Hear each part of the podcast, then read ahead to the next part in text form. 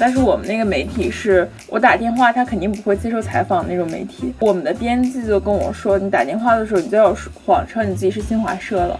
我应该更大胆一些吧，我会给自己批一张记者证出来，就是一张公公牌出来。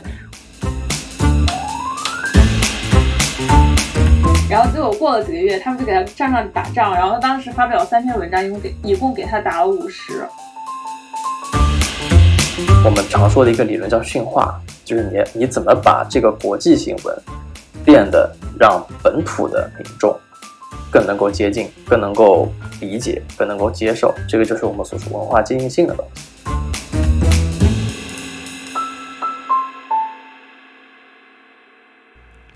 欢迎大家来到新闻自习室。新闻传播是一个很特别的专业，有的人觉得它很有意思，但也有非常多正在就读的学生不知道自己究竟在学什么。我身边的很多朋友，包括我自己，都或多或少接受了中国最好的新闻教育，所以我们想从自己的角度出发，给对新闻传播学科感兴趣的朋友们分享一些我们的感受和体验。第一期我们想讨论的问题是什么是新闻传播学生的不可替代性？首先自我介绍一下，我是杨怡，本科毕业于中国传媒大学电视学院，现在在清华大学和南加州大学的新闻学院就读。Hello，大家好，我是杜萌，我本科就读于中国传媒大学新闻学院，然后我即将去哥伦比亚大学新闻学院就读。大家好，我是陆红磊，毕业于清华大学新闻与传播学院，现在在美国南加州大学 Annenberg 新闻学院做博士后工作。Hello，大家好，我叫李玉普。然后呢，我现在是在香港大学念新闻的 Master。我本科是在中国传媒大学念的，呃，广播电视编导。之前的话，有在很多的一些呃外媒实习和全职工作过。然后未来的话，也打算继续在新闻行业从事一段时间的工作。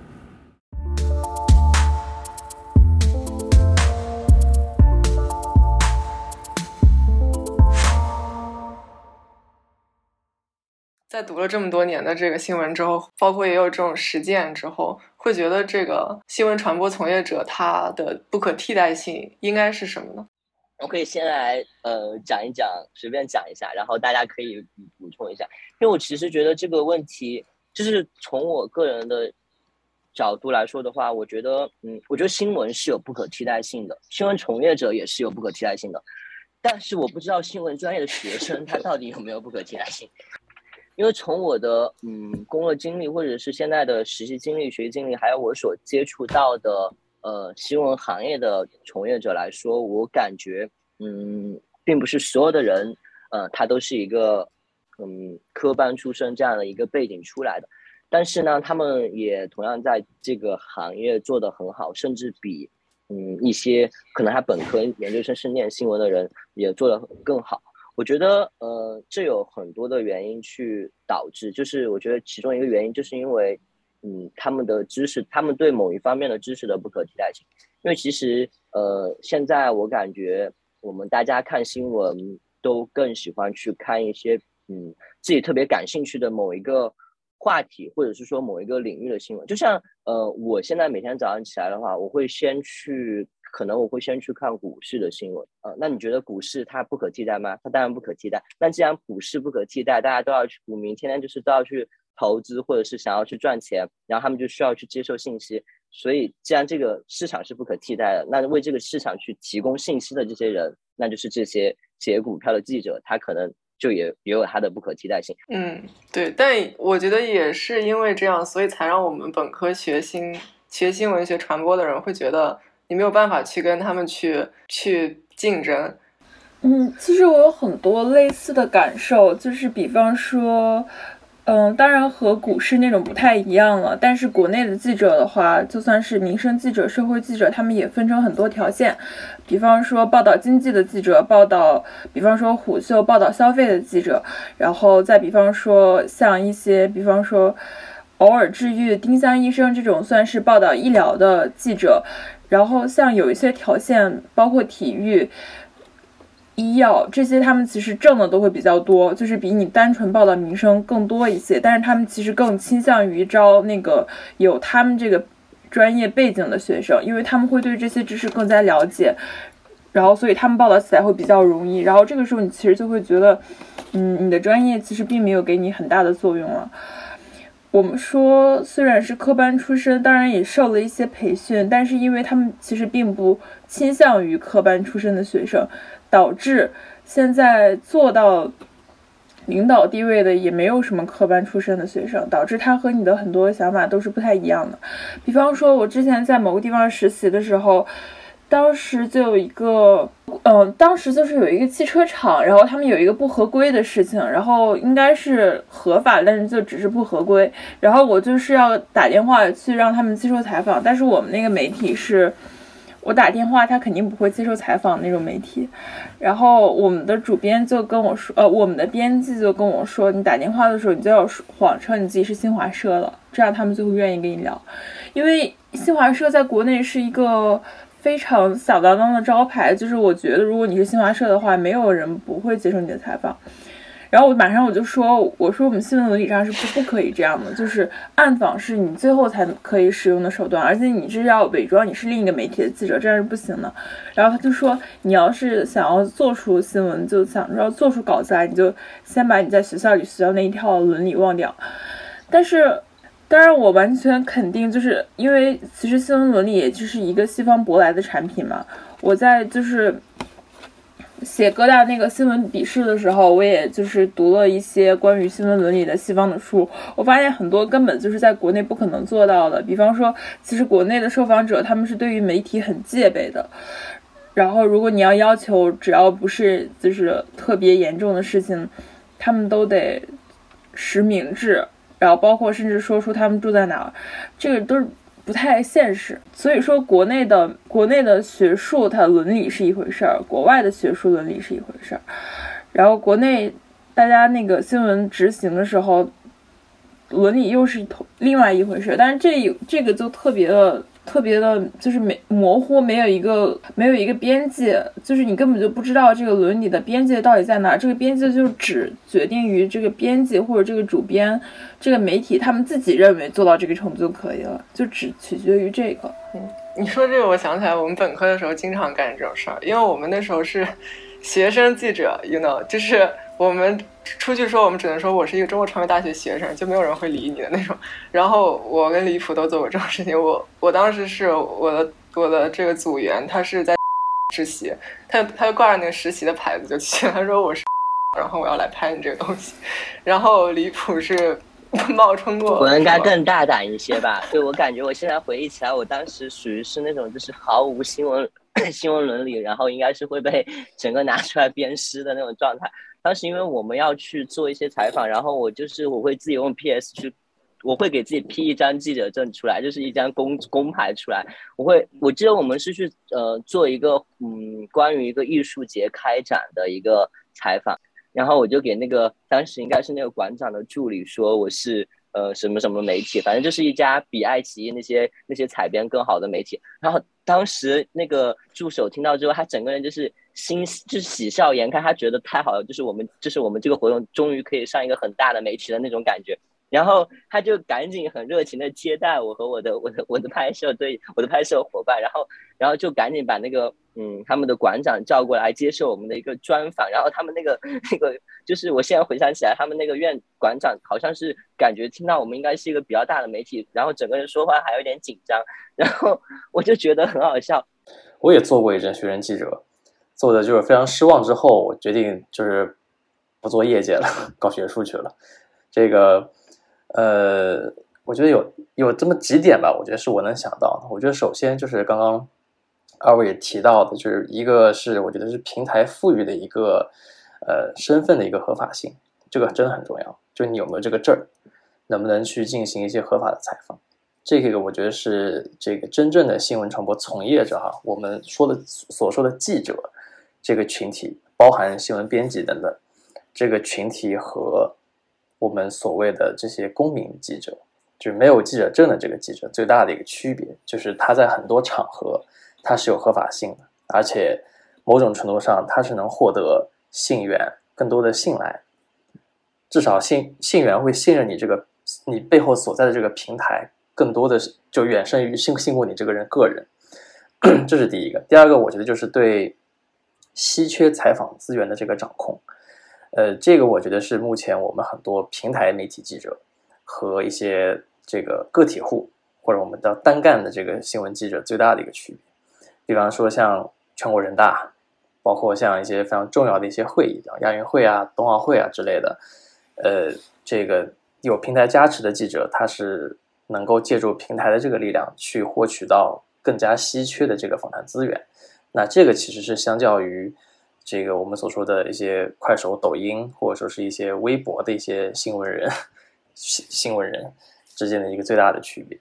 其实要拼专业性，或者说拼这个知识储备，我们平台的很多记者可能都干不过网上那些这个本身就已经有知知识积累的那些人。他们有的做出来的新闻，我我我有时候在看，真的很专业。但就是我觉得，这是刚刚我所提到的这一点，就是他们核心是。采访不到那些非常关键的人物的，然后导致现在网上很多人在做新闻的时候，往往会加进自己的评论，以证明他这个是一个一个个人的产品，而不是一而不是一个非常严格或者严肃的新闻。呃，还有一个我觉得就是大家非常非常容易忽视的一点，我觉得就是政治性或者政治素质、政治判断这个东西。这个东西我觉得是在平台的记者经过长期的这个。平台的训练，或者说是，呃，起码在跟编辑长期的这个交往的过程中，所会慢慢慢慢培养出来这样这样的一个一个一个一个嗅觉吧，相当于是，他能够敏锐的捕捉到什么信息是当下最关键的，或者说哪些东西是有红线的，不能不能逾越的，这个我觉得是，呃，其实也也也能说是这个体现。这个记者他本身素质的一个方面，同样的也是包括这个文化文化素质也非常重要。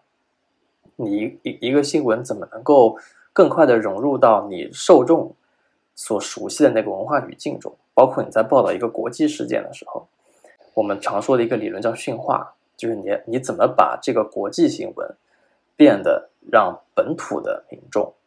更能够接近，更能够。理解更能够接受，这个就是我们所说文化接近性的东西。以上这几个方面吧，我觉得一个是平台合法性，第二个是对于稀缺的这个呃访谈资源的掌控，然后接下来是记者本身呃的一些素质，比方说政治素质、文化素质，这些都是要靠依靠平台，要靠要依靠自己长时间的这个专业实践所积累起来的。就比方说像而这种在做这些新闻实践的时候。自己势必也会在进行一些经验的积累，那这些经验是我觉得就是不可替代性中非常重要的一个部分。嗯嗯嗯，说你刚刚说的这个，比如说文化或者是呃这种政治的这种素质，这也是我我本科的时候确实是我在中传感觉是教给我一些的，因为我会其实还会蛮。敏感的感觉到什么东西不可以说，或者是什么东西说了可能会有会很好之类的这种，但就也是我来了南加大之后，我会感觉你所积累起来的这种对这个对你这个国家的这个 propaganda 的这种熟悉，然后你来到了另外的一个地方之后，其实你就感觉它都没有了。这时候这也是为什么我会觉得我会开始想，什么是我学了这四年的这个 communication。他所留给我的，因为可能，嗯，其实美国很多的人，很多大部分的华人，大家学的都是跟这个 data 相关的，就是 either 就是 marketing，然后 data CS，computer science，data science，然后他可能他们学的东西就是你在国内学了四年，然后你到了这边就继续用，然后你还可以找到一个很好的工作，嗯，对，但是对，但我们的话可能就就你会觉得你的这个专业的能力就很很受限。对，语言是一个很重要的问题，而且其实我刚刚提到是政治素质嘛，其实这个素质呢，包含两个层面，一个是意识，一个是知识。其实，其实杨毅，你刚刚提到更多的是知识这个层面，我们很多国内的知识在美国这儿不适用，同样的，美国很多的知识在我们国内也不受用。但是，我觉得意识是可以通用的，就是你对一个政治环境的判断，包括你对这个环境中各个政治主体之间的判断。我觉得这个其实是通用的，这个是你可以在长期的这个呃训练中去去提升的东西。嗯嗯嗯，这我觉得李普应该也会有一些经验吧。因为其实我不算是在一个嗯，就是说整个到一个西方，就是在美国也好，或者是其他西方国家也好的这样的一个环境中去做新闻。然后呃，那我现在的话在香港，嗯，这样因为这个城市它呃它有很多的一些复杂性和它的一个多样性，它处在一个比较，你如果说到你如果用一个比较好听的词来说，它是一个多元；如果你用一个比较不太那么就是让人开心的词来说，它就是一种就是嗯，就是很病很尴尬、很病态的一个位置。所以就是它其实也给我了很多的一些机会去思考这样的一个问题。不管是说是我在内地学到的这些东西，我很谨言慎行啊，我在我在内地学到的这些知识，然后呃，这些关于新闻新闻传播的一些。嗯，方法论吧，我觉得就是呃，在内地的这样的一个新闻环境当中，能够去支撑我工作，可能会给我带来优势一些呃一些方法论、一些技巧。其实来到这边之后，我觉得还是失去了这样的一些优势，就是会让我觉得说，呃，我如果我和当地的记者，或者是和一些在这边的国外的记者比起来，特别是我和呃当地的记者比起来，他们有一套他们自己完全独立的呃和内地完全不一样的这种呃新闻的。运营也好，不管是采编采编的一些呃 editorial 的要求，或者是说他们怎样去处理他和他们采访对象的关系，然后他们怎样去就处理和政府部门的关系，这些都是一些嗯比较新的东西。嗯，你刚刚提到了，就是你在嗯就是美国，然后可能就是呃会有更多的不同，然后很会有很多的不适应，但我是感觉。呃，如果说你还是在继续一直从事这个行业的话，或者是你在未来的三到五年，你还是想要继续从事这个行业的话，你是会主动去 adjust 你自己，去适应这样的一个呃新的模式的。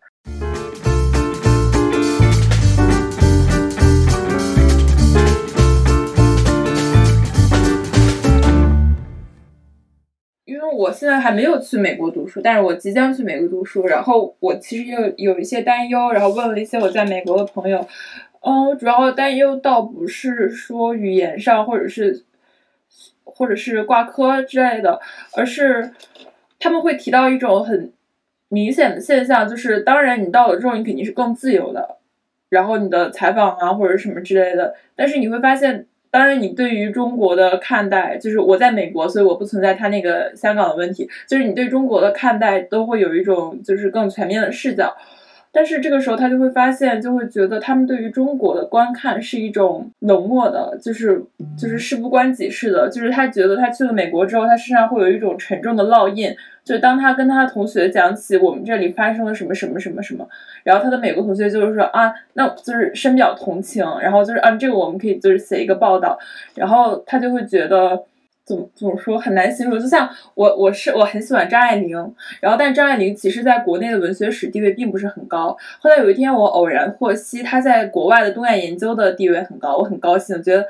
就是还是很识货的。但是当我真的看了他们对于张爱玲的东亚研究之后，我又觉得很不适，因为他们对于张爱玲的东亚研究并不是说觉得她写的特别好，呃，她的修辞啊或者什么之类的，而是觉得她在描写一种。呃，晚清的败落，一种封建王朝的衰落，然后他们是借此对于中国的有一种奇观化的观察。呃，我觉得好像国外的媒体对于中国好像也是有这种，虽然我不是一个小粉红，但是我仍然会觉得有点不适。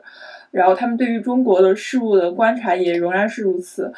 而且在，而且也很难找工作，这也不重要，就是但但我会有一种这样的担忧。我觉得你这个体会，嗯，我特别明显。就是，嗯，第一是因为我其实，嗯，杨怡之前有提到，我之前的实习经历一直是在国外的媒体，所以我基本上不管我是在内地也好，还是在香港也好的时候，其实我一直接触到的新闻创作全部都是，你可以说它是全部都是，呃，西方对中国的报道，对。然后，嗯，就是我感觉我来，其实我在实真正实践当中的时候，我遇到的很多的记者，我感觉他们对中国，嗯。就是有的时候会有一种凝视，有的时候会有一种想象，或者或者是说就是习惯化的东西，他们会很喜欢，但是不会有那么严重。但是我没有想到，我来到这边读书之后，就是我的一些教授或者我的一些同学，因为我们班上其实是有美国同学的，然后就是我们在课堂上做一些讨论的时候，然后他们就会讲一些东西，我就想说啊，你们讲的不是五年前、四年前的中国吗？为什么你们就觉得还是那样？我现在记忆特别特别深的一件事情是说，是我的我的老师，我现现在的教授讲给我听的。他说他在刚去北京做报道的时候，然后呢，那应该是在二零呃一四年还是一五年，他刚去北京的时候，他就给华华盛顿就 Washington Post 写了一篇呃那种类似于特稿。你知道他写了什么吗？他写了为什么中国人不用洗碗机。然后当时他在班上讲出来这件事情的时候，大家就觉得，嗯，这东西它值得一条新闻嘛？就是中国人为什么不用洗碗机？为什么它值得在整个就这种这么大一个报纸上发一条新闻吗？就是呃，因为他对于他来说这是一个很陌生的东西，所以他觉得呃，这算是一条新闻。嗯，因为对于每个人来说。新闻都是不一样的，就是有的东西对于你来说是新的，有的东西对于我来说，我就觉得那可能是几年前的事情，就很很多年的事情，我不觉得它是新的。但是，嗯，同样就有一批人，他是跟写这个新闻或者是说那个做那个记者一样，对于他们来说，那些东西都是新的人，所以他们就会去消费那样的一些东西。这我觉得师哥应该也有很多，你我记得你对有研究这方面的吧？其实研究谈不上，我其实可以跟大家分享一下，就是我在这儿，我因为是博后，其实是按理说是不上课的，但是呢，我会去旁听很多课，然后我也特别喜欢跟一些白人的老老这怎么白老男人、老白男人，跟他们去进行一些沟通，因为我觉得他们是最能够代表美国主流价值观的这么一波人。有一些是大名鼎鼎的教授，然后我就发现某一位这个老白教授跟我聊到的时候，说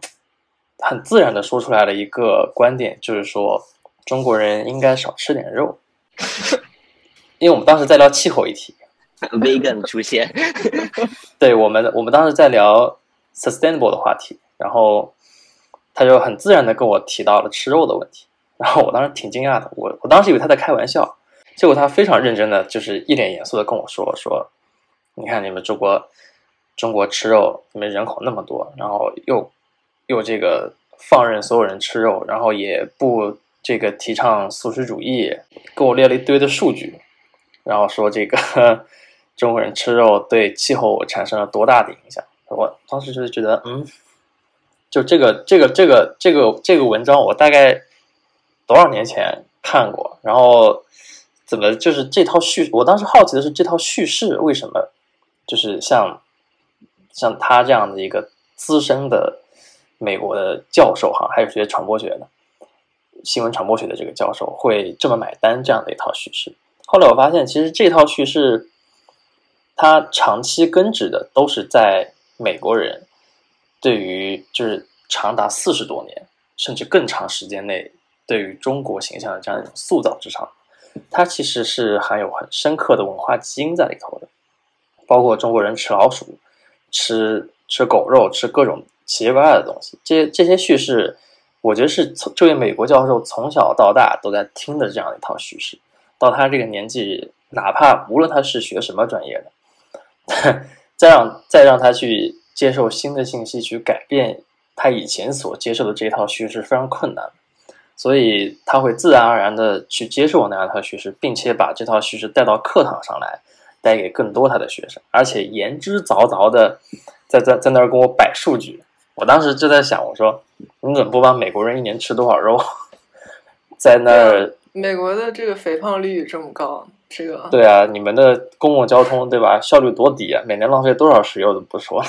美国其实我觉得是一个超级浪费的国家，就是他们这个灯当趟的灯，大晚上一个人都没有，从来不关，就是对，整栋楼的灯就没有关的。然后，然后吃东西一直都是用那种一次性的塑料，因为他们就不可能不想洗碗。但我其实想通过这个例子说说一个什么事儿，其实就是就不要对于美国，尤其是年纪大的这波已经掌权的群体，抱有任何改变他们固有观点的期望。我觉得就是那天我在跟一个我们国内就是做过宣传工作的一个师兄在聊天儿，我们当时就觉得我们其实应该把我们对外宣传的力量集中在国外的年轻人身上，因为他们是容易去接受一些新的观点，包括少数族裔，他们也是跟主流群体他是有对抗意识，他们是有亚他们是有亚文化在那儿。其实这些群体应该成为我们大力去这个我们说讲好中国故事的对象，他们是可以被争取的。我们不应该在《纽约时报》那个时时时代广场上去投广告，我们应该在哪儿投呢？在街头投，在在酒吧投，在一些更能够影响这样的一些这个少数群体，或者说中间群体，甚至是一些反抗群体的这个这个，在他们的这样的一个市场投，我觉得效果会更好一点。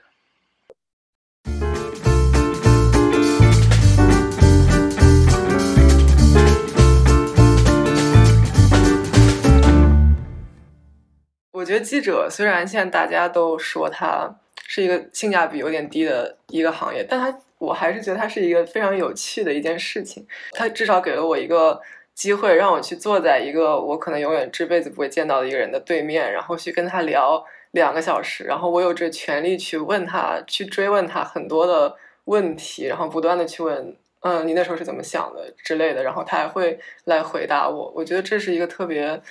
嗯，我真的觉得这是一个 privilege，同时也因为是学生，所以可能没有那么多的限制。比如说杜蒙，你觉得你你之前的这些经历当中有没有你觉得很快乐或者很痛苦的？我觉得这样的经历有很多。然后，嗯，加西亚马尔克斯说记者是世界上最好的职业。然后我其实到现在我都这么觉得。我觉得这份职业或者是这个工作，就简直就是梦幻的。你其实很难想象它其中有什么不好，当然你有一些外界的因素，呃，这也导致我的每一个经历都是又快乐又痛苦，然后回忆起来都有点像这种博拉尼奥式的青春。就是我在刚刚上大学的时候就加入了我们学院的两家那个校园媒体，然后我们学校就是中国传媒大学是有很多的校园媒体的。就是基本上每个学院都有自己的校园媒体，然后当然整个学校的也会有很多就是不同类型的，比方说呃做综艺的，然后做直播的，然后做电视节目的，然后包括像电视学院也有叫电视人家养的猫，就是电视人那个杂那个报纸也是挺好的。大家 听得到我说话吗？一般吧，一般吧，听得到，一一般吧，就还行。电视人 只是尴尬住了。我没有，我这个这个概念，我至少已经有三年没有听到了。一下子让我大学生涯回到了我的，就扑面直接摆在了我的面前，就是好像有一本那个电视人的那个。我们两个应该也也都有在。在对对对对。他那个电视人，那个那个媒体给我最大的印象就是他们有两个比较大的优点，一个是他们的美工做的很好。好，感谢你，谢谢谢谢谢谢谢谢你。不不不，你也不用，你也不用代表电视接受感谢吧。不，他就是美工，哦哦，你就是美工，就是你就是夸夸到了这个人。哦，这样，那那你可以这么说。然后还有一个就是他们纸质特别好，他们那个纸质是很光滑那种，就是摸起来很高级的那种。但是我们学院那个报，呃，那就这两个东西指标，它跟新闻质质量本身就是没有沾没有任何的关系，就是我们擅长的一切。但是我们学院就是就是我们学校的校园媒体就是什么都有，就是各种社会媒体的微缩影你都能在我们学校找到，你可以可以这么说。然后，但是我们学院那个报纸纸质就很差。导致我们非常嫉妒电视学院，然后，但是我们那个主编就是说，我们这个纸质和《纽约时报》是一种纸，电视学院那个纸不知道什么纸。哦，呃，这都不是重点，就是大家回想起这个事情会觉得很欢乐，但是实际上真实的情况是，就是我们学校的大部分校园媒体已经被关停了。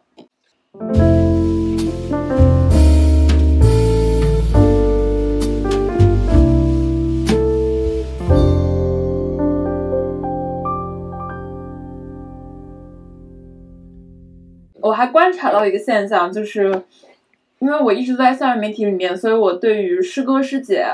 就是我们学校的学长学姐，包括我们学校的师弟师妹都接触很多。我发现到一个很明显的趋势是，就是大家意识形态的变化。嗯，像我们这一级，包括我们之前的学生，他大家可嗯，就是为什么想要学新闻，可以分成两种，一种就是像我这样，我想要写作，然后但我就觉得写新闻也挺好的。呃，另一种就是读了柴静的《看见》，然后或者是新闻调查。就这种，然后大家有一个新闻理想，现在我就是想要通过我的报道去帮助更多的人，然后去揭露一些丑恶的呃社会阴暗面这样的现象。嗯，这两种就是也相互有交叠吧，但是大概就是如果真的想学新闻，一般都是只有这两种。但是二零级，然后包括一九级的学生，他们就的变化就是，当我问他们为什么想要学新闻的时候，他们是被新华社或者是新闻联播想要成为那里的主持人，想要成为像王冰冰或者。之类的这样的人物而在奋斗。嗯，我感觉这可能跟我记得我们是一七年的时候，然后开始要大家都要开始学马新观这门课，马克思主义新闻观。对，但是其实比我们再早几年入学学新闻的人，他们一直没有学马新观。然后可能到后来再比我们小一点的人，他们可能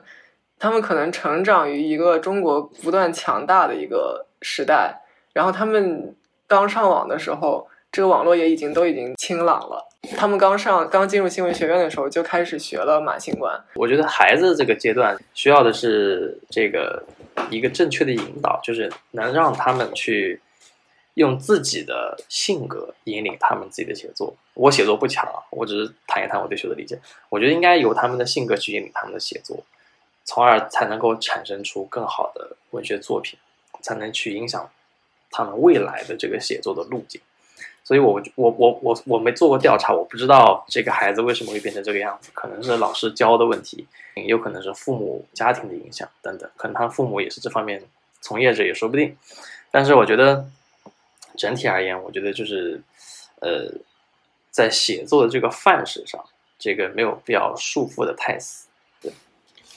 那会不会其实我们没有人去束缚他，但是他们自己所认为的好的一种写作，就是我们说新华社的写，所以我我没有说新华社的写作写的不好，就是 就是就是好的一种写作。对，因为其实我们我们至少我自己吧，刚刚进入这个学校的时候，我都会觉得好的写作应该是那种那种特稿写作，我们都会觉得啊，那种从一个人开始。然后从一个人，然后从一个什么细节结束，我们就会觉得啊，这是一个好动人的一个文章。这点，这点我特别认同。我觉得就是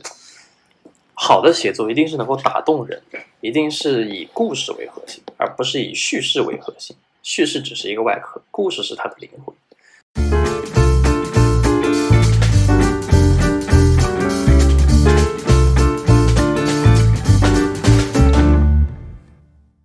我们会看到很多人，他们考研来考新传，我其实非常困惑。但是我知道，真的有很多，而且新传非常卷。但是，但是我们自己本身学新传的人，我们很多人从大一大二，反正大二吧开始，大家就开始选择自己的方向，然后就开始想，我怎么样才可以离开这个专业？我怎么样可以选一个别的专业？either 通过实习或者通过呃考研，可能会去学 marketing。我我身边的人，电视学院的人可能会去学。Marketing 上学商，然后学电影，主要是这几个。到了这边之后，到美国之后，那是不管学什么，全部全部去转码。我不知道，我不太清楚，像清华或者像新闻学院有是大家学生的选择会是什么样？我接触到的一些这个刚入学的一些硕士生，他们普遍可能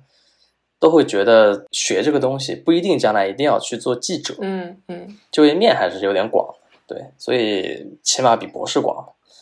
啥专业都能做，包括我同一个师门好多师弟师妹，这个毕业之后，这个也不说都去做记者，做记者的反而是比较少的那一部分人。嗯，你们有兴趣可以去看一下这个全国各大高校每年的毕业生的这个数据，有百分之多少是进入到新闻行业的？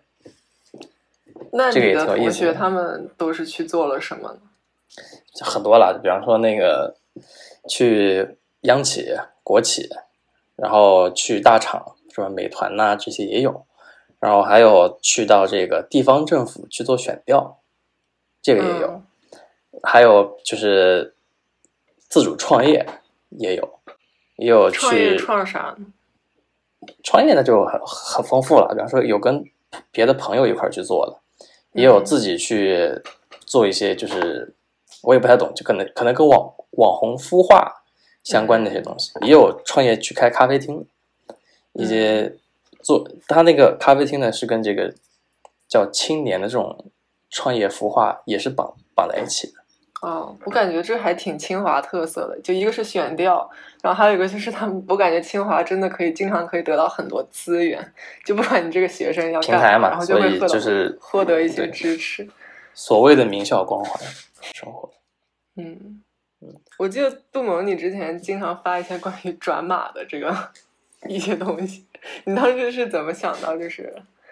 转码，你是真的有考虑过这件事情吗？我不是真的有考虑这件事，我真的有去做好吗？我甚至还申请了 NEU 的转码项目，但是到现在没有结果。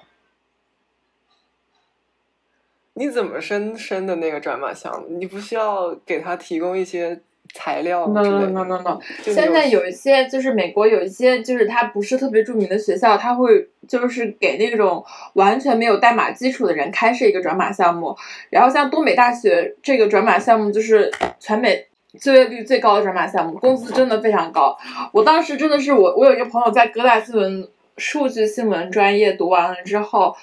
在三番找到的工作，就一个月两千八百刀，也好像也可以生活。它是一个 full time 吗？对啊，我就觉得好像也可以生活，但是也非常困难。呃，但是转码的话，你可能一个月就有八九千刀，就是实习，就是这个价格。就是我就说那个我要申请那个项目的那个同学的实习工资，为什么新传考研这么卷？我真的不明白。而且我觉得现在考中国传媒大学研究生比考他的本科生还要困难，就是非常玄学。而且你，我有看到这种说法，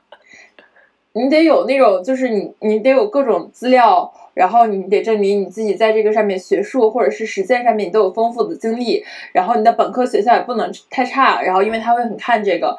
然后我就想，如果这个人就已经到这种程度，他何必考你这个中国传媒大学研究生？他为什么不直接就业呢？他真的差你这个学历吗？然后我反正非常困惑。然后，但是我觉得新传，首先我发现就是新传这个专业是非常入世的，就是你可以转到你任何想转的行业都。比较容易，就是比方说你想转到其他的行业，那他每一个公司基本上都会需要一个宣传部门，然后他们去做 PR 做公关，这个做公关是做记者做到三十岁，然后你去转公关，就基本上可以年薪百万，这个是就是一个比较稳妥的道路。但是你也可以直接去做公关。但是说实话，杜萌，我真的很佩服你。然后我因为我也看过你，我也看过你写的东西，就是在你明年的这个时候，因为哥大也差不多这个时候，很多朋友也都毕业了，就大家也也都会找工作。就是留美找新闻的工作，其实也挺困难的。我觉得，呃，就是你坚持去写。我我的老师，我现在的一个老师是一个我特别我在我在港大最喜欢的一个教授，是一个女，她是一个中国人。然后呢？她是九九年去伯克利读了新闻，然后呢回到了香港做了十多年的记者，现在在港大做做一个讲师。他之前跟我们说，对那个女生说，他说男人对你来说只是一个副产品，当你就是把这关专注于你自己的新闻事业以后，就是你就会觉得那些东西都一切不再重要。他想要表达意思大概可能就是说，让我们一直去坚持我们自己喜欢、真正就是愿意写的东西，就是不要勉强自己去做自己不喜欢的事情，好像能够挣很多钱或者怎样之类的。就像你也说到了，三十岁之后再去做公关也不迟，是吧？你现在才二十多岁，你还可以，你还可以写很多很多的。很好的稿件出来，就是我很期待你以后能够写出更好、更好的作品出来。谢谢，谢谢。哦，我非常感谢你说这些，因为我最近也一直很困惑，因为我一直都觉得我毕业之后就会失业，然后包括我最近，就是我自从我申请拿到这个 offer 之后，我就一直躺在家里，我就完全什么都没有干，因为我一直对这个事很很失望。就是，甚至说我就有点绝望了，因为我从高中可能是我十五六岁的时候，我的理想就是进入到一个 Facebook 的媒体里面去写这个东西，然后我就实现了我的理想。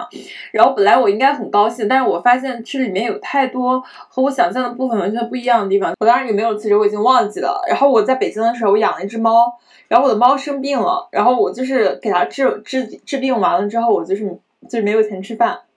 然后我就想，我能不能找到一个就是既有钱，然后又我不，我其实我不在乎，就是具体这个工作是做什么，就是既有钱，然后又有空余时间，能让我去写一写自己想写的东西的这样一个工作。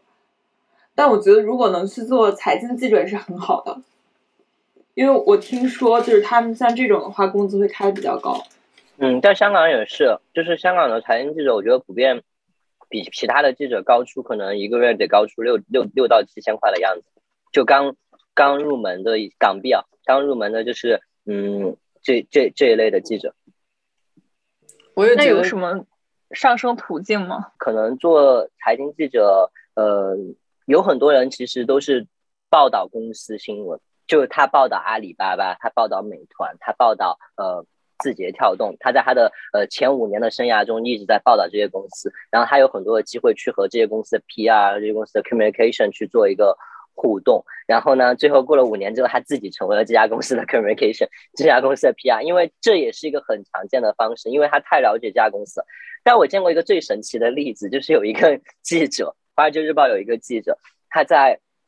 工作。当了记者三四年之后，他去阿里巴巴做了 PR，然后他在阿里巴巴做了八个月的 PR，他又回到了新闻行业。然后他回到新闻行业之后，就他又又继续在华尔街日报工作。然后从那之后，关于阿里巴巴的所有的那种 exclusive 那种 scoop 的东西，全是他写出来的。可能是因为他在阿里巴巴当 PR 的时候积累了太多的这种 source，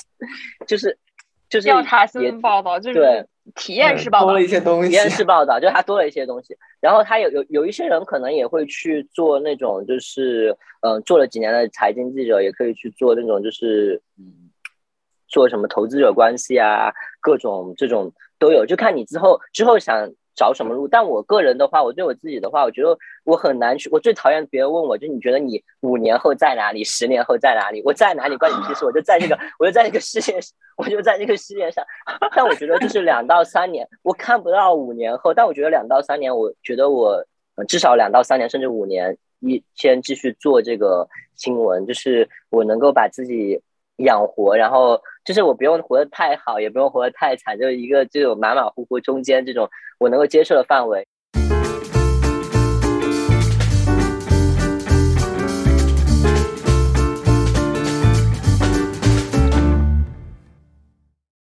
哦，还有一个就是我特别特别想分享给学新闻的一些同学的，就是就是你在你的职业初期遇到一个好的编辑，对于你的职业发展。的作用重要性可以，我觉得可以说是百分之七十或者百分之八十，甚至更多。如果你遇到了一个非常不好的编辑，你可能就完啦，这大事不妙啦，宝贝。因为这是一个好的编辑，他会在嗯，就是一条新闻你能不能做，你到底能够做出什么结果来，就是呃，或者是说你。做不出什么东西来，他会很早就一早就告诉你，然后在从始至终一直推，一直推动你，给你一些很好的修改意见。我现在在做我的毕业作品，我的编辑就是我的 我的这个教授，他就会在我就是异想天开，或者是我觉得我可以做到拿到什么样的资料，拿到什么样的信源，采访到什么样的人的时候，他会一开始就告诉我。他会根根据他的经验和他对这个东西的判断，就去告诉我这个东西你绝对拿不到，然后你不要，你赶紧换个方向，你不要在这个上面浪费时间。然后我一开始不相信，后来就是过了大概两三个星期之后，我就相信了，就是他一开始就说的是对的，而且就是他会给你的文章很好的建议，很好的这种就是修改，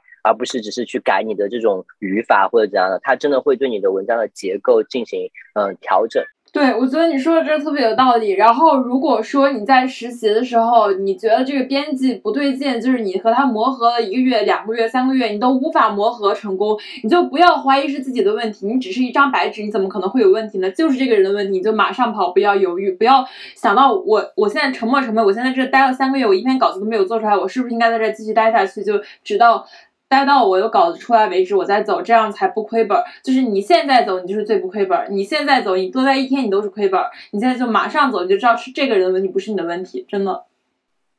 对，而且你要带着你的稿子一起跑路，因为我觉得对于学新闻、学从事新闻行业的人来说，就是自己的作品，就是版权意识，我觉得需要非常非常的高。我之前看到你的那个。你发朋友圈，杜萌发你发朋友圈那个，你那个那个抓那个抓嘛也是，我觉得就是我真的是觉得，特别是对于刚毕业的毕业记者来说，呃，因为你没有什么经验，然后呢，你在这个行业里面可能没有太多的人脉，然后他们觉得你是新人，然后一些呃一些这种老，这些这些以为自己很厉害的人，他们就会来他们会偷你的东西，你知道吗？他们会抢你的稿子，洗你的稿子，我这非常严重。因为中国的很多记者还没有版权意识的，他们就是一些洗稿精，然后他们没有任何的这种呃观观念在这个里面，然后他们对于自己就是这种这种知识产权的意识特别的薄弱。但是我觉得，呃，一个新的记者，如果你没如果你没有办法很好的保护你自己的作品。如果你找了一家公司，它不能够保护你的作品，这对于你之后的发展会有非常大的影响。所以你你那个事儿现在怎么样？还有那，就后来没有什么事了。这事最让我生气的，其实我后来已经不生气了。我我就是放过他了。为什么？因为首先我我也就是最后到了这个公司去工作，然后我也写出了一个很好的作品。然后到后面，他们都会说，你既然都已经这样，你为什么还要去追究他？呃，都不是说我过得特别好，就是他们就觉得你其实并没有损失什么。然后我那个前男友，他那个他把这个东西拿走了之后，他自己做之后，那个受访者就是就不理他了，然后就完全不接受他的采访了，最后没有做出来。当然他也出差了很久，但是最后还是没有做出来。我唯一生气的地方就在于，如果是我做的话，可能会做出来，因为他。因为当时他爸爸不接受任何人的采访，只接受我的采访。到最后就是这个事情，这个真相没有出来，就是他儿子为什么死了，为什么跳楼了，就是这个故事能够挖掘到那个地步，就是完全没有，就没有这样一篇文章。就世界上，因为因为他的这个自私自利，让世界上凭空少了一篇好文章。我觉得他罪该万死。你觉得那时候为什么你可以做到，就是让对让采访对象只愿意跟你聊天，然后或者你为什么？不，这个很神奇，就是当时这个是这个故事是这样的，就是一个完美的儿子，就是他爸爸是一个著名的育儿博主，然后也很有声誉，然后甚至有有上百个信徒在他们那个育儿妈妈圈里面。他儿子也是一个很好的儿子，就是本科就申请到了美国的名校，然后在他的高中也是经常会上那种校庆头版那种人物。然后他儿子去读了大一就跳跳楼自杀了。我当时想要采访他，可是我。我私信他的微博呀，那个视频平台根本他就不理我。然后其他记者也是这样。然后我那天忽然我就想到，他的微信号会不会是那个谁谁的爹，就这样的一个缩写。然后我就试了一下，结果真的是，然后就加到了他的私人微信。然后他也不不来不愿意太跟我聊。可是后来他知道他知道我和他儿子是同年同月同日生，他就愿意跟我聊了。真的是因为他觉得我和他有缘分，所以他才愿意跟我聊的。但是他要把我那个选题抢走的话，这个就是完全不同的。就是因为我这个就是独家的，可以这么说，就是他愿真的是只愿意跟我聊，然后他就是拿走之后，那个人就不愿意跟他聊了。其实我一直也有一个问题，就是做这种非虚构，尤其是这种比较就比较痛苦的选题吧。因为我之前本科的时候拍纪录片，然后我就经常会觉得。就比如说你遇到这样一件事情，然后你你过去你去跟这个受失去孩子的这个父亲沟通，有的时候我会觉得有点残忍。对我我真的会觉得我没有办法跨过这这个障碍。一开始的时候我觉得挺好的，然后但是后来后来可能有的时候我会觉得我写出来的东西或者我拍出来的东西，我无不可避免的就我会歪曲它的这个事实，我没有办法控制自己，我就是必将用他的这个痛苦来。铸成我自己的作品，然后我必将利用他的这个痛苦。我会觉得这是对我来说有一个有点残忍，我也会这么觉得，因为我我我有时候就会明白，哦，我要去采访他，而且我要写一个很细致的故事，我要让他把那些痛苦的细节全都回忆一遍，这个是对他会造成一个很大的伤害的。但是我真的能帮助他吗？我就算首先我这个稿子能不能发出去？就是不一定，然后我自己水平怎么样，这就是这也不一定。然后就算发出去了，这个能真的给他的生活带来什么帮助吗？就很难，就几乎是没有的。而且有的时候，比方说这个人他正在自我欺骗，他正在幻想，就是我我们当时知道这种幻想是不正确的，就是他幻想我儿子不是因为我跳楼自杀的，我儿子是因为在那边学业压力太大了自杀了。可是，如果我最后调查出来，发现他儿子就是因为他爹就是常年对他进行精神控制而自杀了，那我告诉他又有什么用呢？大家都知道，哦，原来这是一个很坏的爹，就不是那个我们以为的好爹。但是他儿子已经死了，他的悲伤不可能比我们任何人小。我要我非要告诉他这个事实吗？到最后成就，如果我真的写出来成就了我自己，就是这里面获益的人只有我自己。所以你你有什么办法来解决这个问题吗？或者我，所以我就不想干了。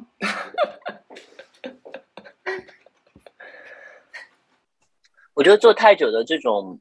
就是比较沉重的这种话题，或者是说这种报道，就是你的采访对象是一个刚刚受到过，或者是长期经受到某种这种 trauma 这种就是这种伤害、心理伤害的这种人，然后或者是一个群一整个这样的群体，如果你一直把自己呃暴露在这种选题当中，对于你自己的，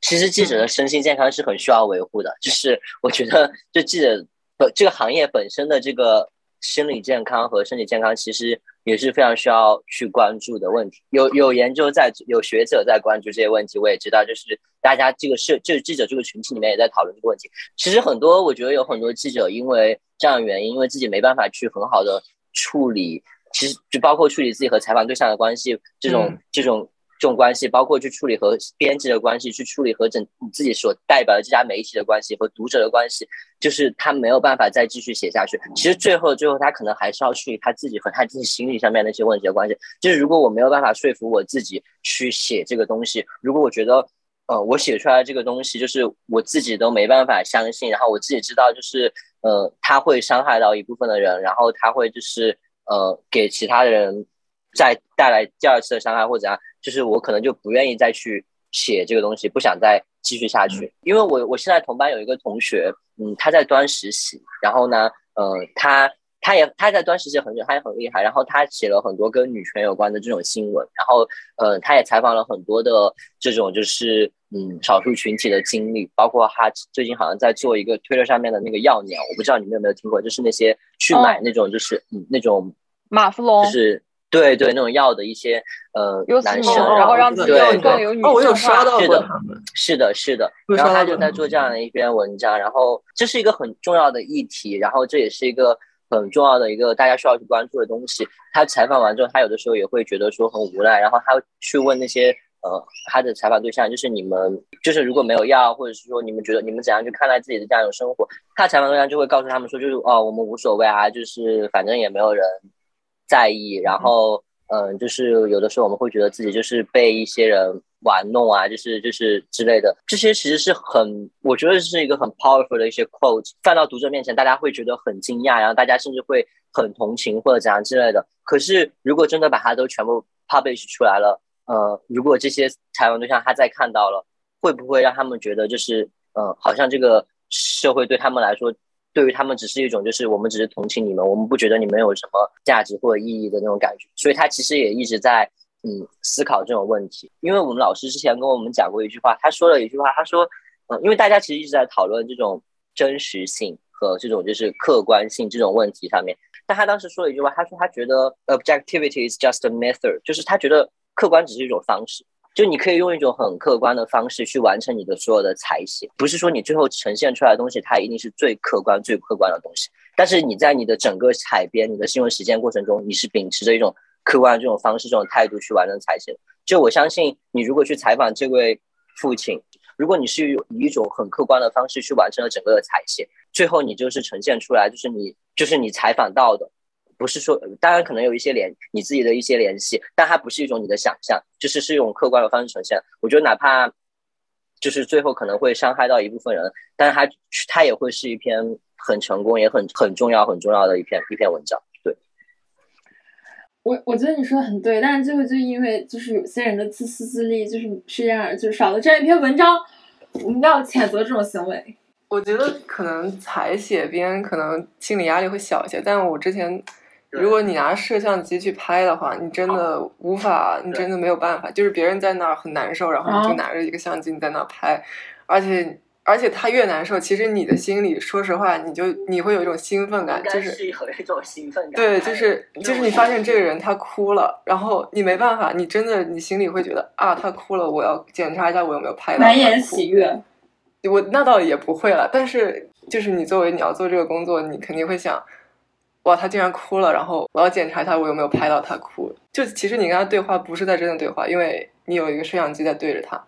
当然也有很多人，我觉得是因为受够了这种比较压抑，然后比较不太理想。因为你看啊，你如果是比较往灰暗的层面想，你看这个新闻这个行业，首先工资比较低，开始；第二，你面临的一些压力比较大，你可能会消费别人的一些痛苦；然后第三，你会面临一些无端的指责。其实对于新闻工作者的压力来说，确实挺大的吧？我觉得。永远永远会有人热爱这个行业，你们不就是即使我们不做了，还有人会做。我觉得这个行业就是靠那些一代又一代的那些年轻人的热情支撑起来。我上学期上了一个叫钱刚的课，他就是给我们回忆了中国新闻发展的，从一九应该是从四九年还有五六年开始，一直回一直讲到了二零二零年的一个中国现代新闻史。就你可以看到，嗯，他们